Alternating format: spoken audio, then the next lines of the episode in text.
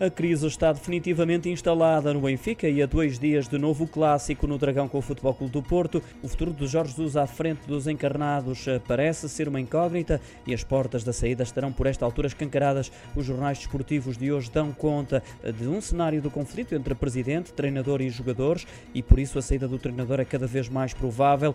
Uma situação disputada não só pelas notícias sobre o eventual regresso de Jesus ao Flamengo, mas sobretudo pela derrota volumosa na taça taça diante do grande rival e consequente eliminação da prova rainha do futebol português, com Pizzi, um dos uh, capitães da equipa, a mostrar-se revoltado com a exibição dos colegas no último clássico, o que levou um conflito interno entre Luizão e Rui Pedro Brás, dirigentes do futebol encarnado. Segundo a imprensa desportiva de hoje, Jorge Jesus confrontou Pizzi pelas palavras que proferiu após o clássico e afastou-o do grupo de trabalho, decisão que levou uma reação do plantel em defesa de Pizzi. Os jogadores uniram-se, recusaram-se a treinar treinar e avisaram que não iriam aceitar o castigo ao subcapitão dos encarnados.